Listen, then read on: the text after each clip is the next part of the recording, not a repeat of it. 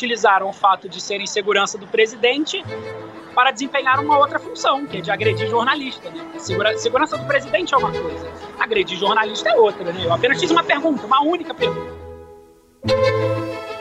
Viva! Está com o Expresso da Manhã. Eu sou o Paulo Baldaia.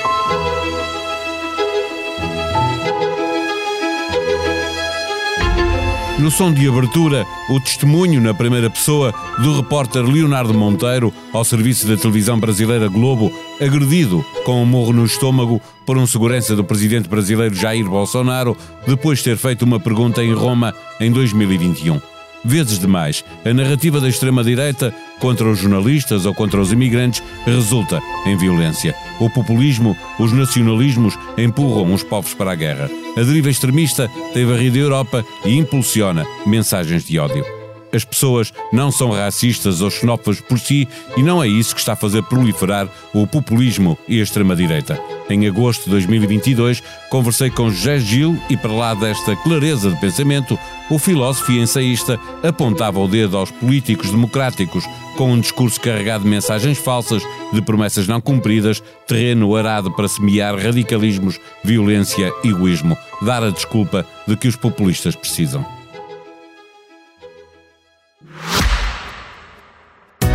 Expresso da Manhã tem o patrocínio do BPI. Com as soluções de crédito pessoal BPI, paga sempre a mesma prestação. Faça uma simulação em bancobpi.pt. Banco BPI SA, registado junto do Banco de Portugal, sob o número 10. Recuperamos para o dia de hoje parte de uma conversa feita com José Gil há cerca de um ano e meio.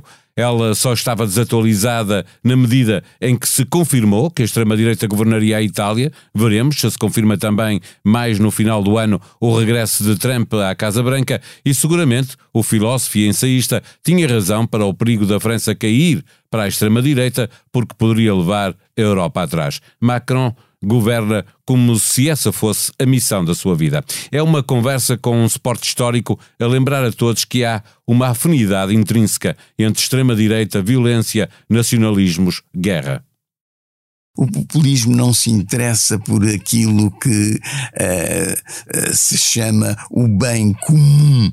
O populismo uh, fecha-se sempre num, num espaço que pode ser um espaço de seita, pode ser um espaço nacional e dá um nacionalismo, um soberanismo estreito e não vai mais longe. Quer dizer, o bem comum, o comum é sempre estreito, é sempre individual. Que papel terá o digital nesta transformação? O capitalismo continuará a ser central? O populismo, como é que se está a aproveitar deste novo tempo digital, das redes sociais, de, domina, está a dominar este, este novo ah, tempo? Está, está, quer dizer, parece-me que, e, e, e, digamos que uh, a esquerda democrática também já se apercebeu de, de que a, a utilização das redes sociais é fundamental. O Obama fez isso, não é? E levou, isso foi um dos fatores que o levou à vitória. Uh, agora, constata-se que precisamente continua nos Estados Unidos e é um grande, é uma grande ameaça que nos atinge a todos, continua um, uma, uma proliferação de uh, redes, mensagens, uh, palavras de ordem, uh, incitação a, a, incitação a impulsos ou, ou, ações mesmo de ódio, etc, etc. Eh, nós podemos ser otimistas porque quando olhamos, eh, o que vemos é que a extrema-direita já, já esteve no poder nos Estados Unidos e pode voltar, está no Brasil, ameaça em França, pode vencer em Itália, governa a Hungria. Uh, eu não estou otimista. Eu acho que neste. Isso é um. Há duas grandes crises. A crise ambiental que nos ameaça profundamente. A segunda crise é a crise da política do, uh, da onda populista e da onda de extrema-direita que está a atravessar, a envolver e a captar a terra inteira. É isto que me. Uh, uh, há como que uma espécie de tsunami global que é evidentemente facilitado e reforçado pelas redes sociais e pelas comunicações hoje que são globais e imediatas, uh, que faz com que nós não tenhamos controle. O que se está a passar, o que se anuncia, Marine Le Pen, uh, uh, novamente, ou Trump ou um outro Partido Republicano, etc. Quer dizer, há uma onda que vem. Se a, se a França cai para a extrema-direita, é a Europa que nós, democrática que cai inteira. Até, até Portugal será atingido. A Espanha será e, e o que é que dá força a estes populismos e a esta extrema-direita? Há uma parte da sociedade que é racista, xenófoba, egoísta e que estava apenas à espera que chegasse alguém que a liderasse, ou, ou, ou o contrário, é alguém que se aproveita da fragilidade eh, eh, de setores da sociedade que não vem a sua vida resolvida eh, e, portanto, depois estão disponíveis por ir atrás do que lhes parece mais, mais revolucionário. Ah, sim, eu, eu, eu, estou de acordo com a segunda hipótese que, que emitiu aí. É, é, é, as pessoas não são racistas, xenófobas, é, por si, e não é isso que vai, que, que está a fazer proliferar uh, o, populismo e a extrema-direita. Não. Uh, o que há uma insegurança enorme, uma insegurança enorme que tem a ver com a vida, uh, a vida material, que tem a ver com o futuro, com a vida familiar, tem a ver com a psicologia, tem a ver com o corpo, tem a ver com o cotidiano. Isto, isto agora cada vez mais está inseguro e sem perspectivas de estabilidade, restabelecimento de segurança, eh, não há. A ameaça de guerra no Pacífico eh, não é um fantasma. Eh, estamos mesmo muito, muito próximos. E é, e é onda. repara, isto faz-me pensar no que aconteceu na Europa antes da Segunda Guerra Mundial havia uma espécie de também de onda que fazia com que as pessoas, mesmo as elites democráticas, uh, uh, uh, estavam a gostar e a achar muito possível e bom que viesse uma ditadura. Houve elogio à ditadura pelo Paul Valéry, por exemplo. Até o nosso Pessoa começou por elogiar a, ditadura. Havia no, na Europa inteira havia uma onda e isso propagou-se. Agora propaga-se muito mais rapidamente. Como controlar isso? Como travar isso? Como travar isso? Não é às democracias que se pode pôr esta, esta pergunta esperando uma resposta eficaz. Infelizmente. E olhando para cá, o Chega é já a terceira força política partidária, eh, tem um protagonismo no debate político eh, muito assente na ideia de que André Ventura diz a verdade que os outros não, não dizem. Não é? Isto são os, eleitores do Chega eh, a falar do, do, do, partido em que votam e, e do líder. O que, o que é que torna possível que, mesmo uma mentira, por mais descarada que seja, seja ouvida como verdade se o líder é o líder certo para essas pessoas ou, ou se ele diz alguma coisa eh, que venha ao, ao, encontro dos nossos interesses. Isso é um, é um, é um fenómeno complicado. Vamos, vamos pegar em duas, eh, dois fatores. Um deles, repare, um deles vem da própria sociedade. A própria sociedade é uma sociedade de uh, uh, em que uh, se amplifica sempre uma virtude de publicitária de, um, de um, artefacto, de um medicamento, de, um, de umas viagens. Há, sempre qualquer coisa de falso, de ampulado numa, na, na, publicidade, de tal maneira e na maneira como se retrata pela imagem uma, uma realidade. Por exemplo, uh, uh, uma praia na Tailândia. Bem, em fotografia aquilo é paradisíaco. Não é que não seja realmente, mas é muito mais na fotografia. Quer dizer, há qualquer coisa de fake news na própria realidade objetiva. E isto facilita. Segundo fator, direto. Há uma espécie de uh, permanente emissão de mensagens falsas pelo discurso político, pelo discurso político democrático. Quer dizer, uh, porque é que nas eleições há tanto abstencionismo? Porque é que se critica tanto o establishment? Porque é que não se acredita nos políticos? Porque eles prometem e já não, não, não cumprem o que prometem, porque os políticos e a corrupção uh, entretêm uma conivência que ultrapassa tudo. A não verdade, ou a pós-verdade, ou como quiser, uh, está em toda a parte. Não é, não é, não é uh, surpreendente de maneira nenhuma que o Ventura utilize isso, como utiliza o Salvini, como utiliza a Marine Le Pen, como utiliza o, o, o Orban. O professor estava a dizer sobre o, o perigo da França virar uh, na extrema-direita e isso poder pôr em causa a democracia na Europa. Nós vemos a Hungria com Vítor Orbán, a possibilidade da direita ganhar o poder em Itália, a Sérvia empurrada para o colo da Rússia, eh, por causa do Kosovo, os Balcãs sem resposta da União Europeia, eh, a extrema-direita com a possibilidade de crescer muito nas eleições europeias já em 2024, eh, a comunidade europeia que se ergueu no pós-guerra como comunidade e cresceu nas décadas seguintes está de facto em perigo? Pois está. Pois está, isso parece-me evidente. E, e, e, e, não é a guerra da Ucrânia que produz uma uh, união e uma coesão dos Estados-membros da União Europeia que vai criar uma real unidade da Europa né? unidade política unidade. Não, isto é provisório. É provisório e nós não estamos bem não estamos bem porque, uh, como sabe, esta união uh, não é completa. É se bem que se diga, ah, mas a união é feita de diferenças e isso é que é democracia. Não é assim tão simples. A verdade, isso pode mostrar fraturas e é o que se mostra.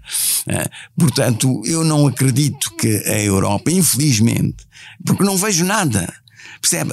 o que os povos veem na extrema-direita é um futuro uma, uma palavra de ordem. Simplificações horríveis, mas simplificações perfeitas, que dão firmeza, que dão segurança, que sabem, eles sabem o que querem. Pode-se dizer o quê? Das políticas moles, da segurança incerta das democracias. As democracias não têm. É preciso transformar a realidade, a, a, perdão, a liberdade numa realidade carnal para nós podermos lutar por ela. O, o seu professor, uh, uh, olhando para os Estados Unidos, manifestou uma esperança em Joe Biden, quando ele foi eleito, satisfeito, obviamente, pela derrota de, de Trump. não teme que este tempo seja apenas um hiato entre dois momentos de, de um domínio republicano mais extremista, como dizia no início da nossa conversa, seja com Trump ou sem Trump, os republicanos regressarem ao poder mais extremistas do que quando lá estiveram? Temo, temo. Temo muito mesmo. E quem não teme? Eu tenho, tenho a certeza que há uh, milhares e milhares de pessoas que temem isso. Uh, o que é que vai acontecer? Não sei. Mas sei que não é só que o Trump venha novamente, mas é que quando ele vier, ou um, um Trump pior que o Trump, uh, uh, um outro, uh, que isso seja muito pior do que foi o Trump. O Trump não era, não era um ditador por inerência e por temperamento. Era um, o, o seu narcisismo é de tal ordem que superava a, a visão política dele, não é? E supera. Uh, agora, quando voltar, isto eles já aprenderam. E não vai ser da mesma maneira, vai ser muito pior. E o que é que está na gênese destes eh, eh, nacionalismos, populismos, eh, que impõem a pertença a uma comunidade étnica, cultural, linguística, que recusam a diversidade? O que é? É o medo é, ou é a soberba? Não, é o, é o, é o, é o medo do caos. Há qualquer coisa que se desfez uh, de essencial e que se está a desfazer nas sociedades uh, ocidentais democráticas. Um sociólogo muito conhecido em França, Alain Touraine, uh, diz, e é uma das últimas, ele é um, um homem já muito, muito idoso, uh, mas sempre a trabalhar, e a sua, uma das suas últimas ideias é de que o laço de sociabilidade, quer dizer, aquilo que faz com que alguém se una socialmente a outro, uma família com a outra família, que nós estejamos em conjunto, que formemos um bairro, que formemos uma associação, uma nação, isso está a desfazer-se. O laço de sociabilidade está a desfazer-se. Está a desfazer-se porquê? Aí há muitos fatores. Há muitos fatores. A guerra, uh, a guerra, a economia, a economia capitalista a funcionar de uma certa maneira, uh, que faz com que uh, o embate dito a concorrência pacífica, passa a ser um embate de hostilidade, etc. Isso é, é, muito complicado, mas é isso, é esse laço que se está a desfazer e que não se vê como se recuperar. Perguntar-lhe ainda sobre os nacionalismos, eh, se é inevitável que eles nos empurrem sempre para a guerra. Ah, aí uh, toca numa questão que eu acho importantíssima importantíssima. Uh, eu, eu, eu diria o seguinte: uh, é inevitável. É inevitável que a extrema-direita leve, se há ocasião para isso, ocasião social e histórica, uh, nos leve à guerra. Há uma afinidade profunda entre a extrema-direita e o belicismo. Para mim não há dúvida. Uh, se nós olharmos um bocado mais, uh, digamos, entre aspas, profundamente, nós verificamos o seguinte: é que uh, a extrema-direita e o populismo alimentam-se de, de, de, de, da insegurança social, política. Uh, eles atraem pela segurança que propõem, pela firmeza, pela não hesitação, pelo, pelo absoluto das suas, das suas propostas.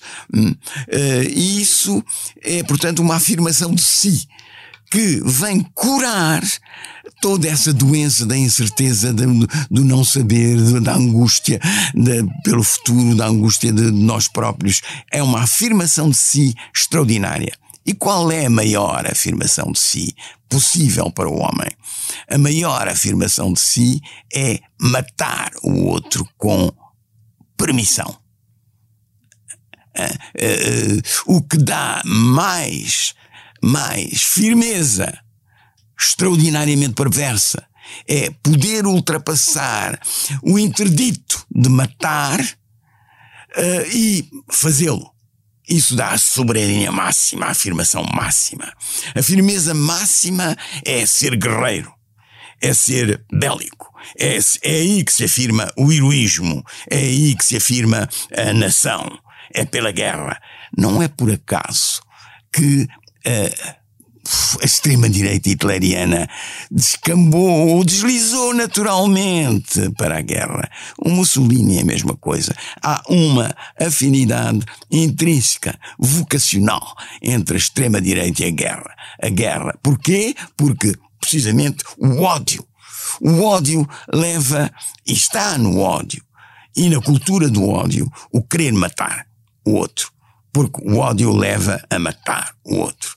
E matar o outro é afirmar-se completamente. E a guerra é a, a, a, a matança do outro legal.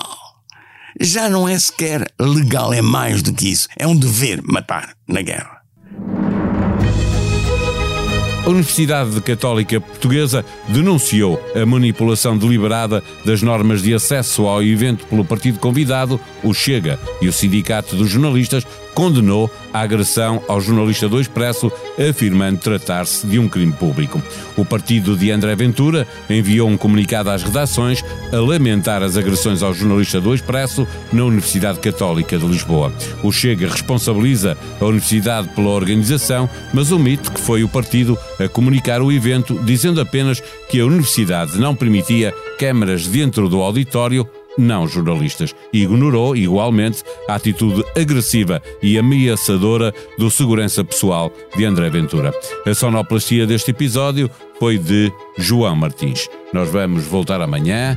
Até lá, tenham um bom dia.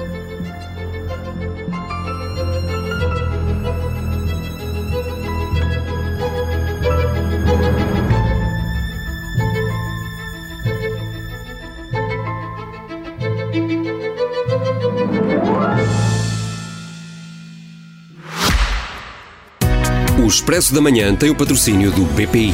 Com as soluções de crédito pessoal BPI, paga sempre a mesma prestação. Faça uma simulação em bancobpi.pt. Banco BPI SA, registado junto do Banco de Portugal, sob o número 10.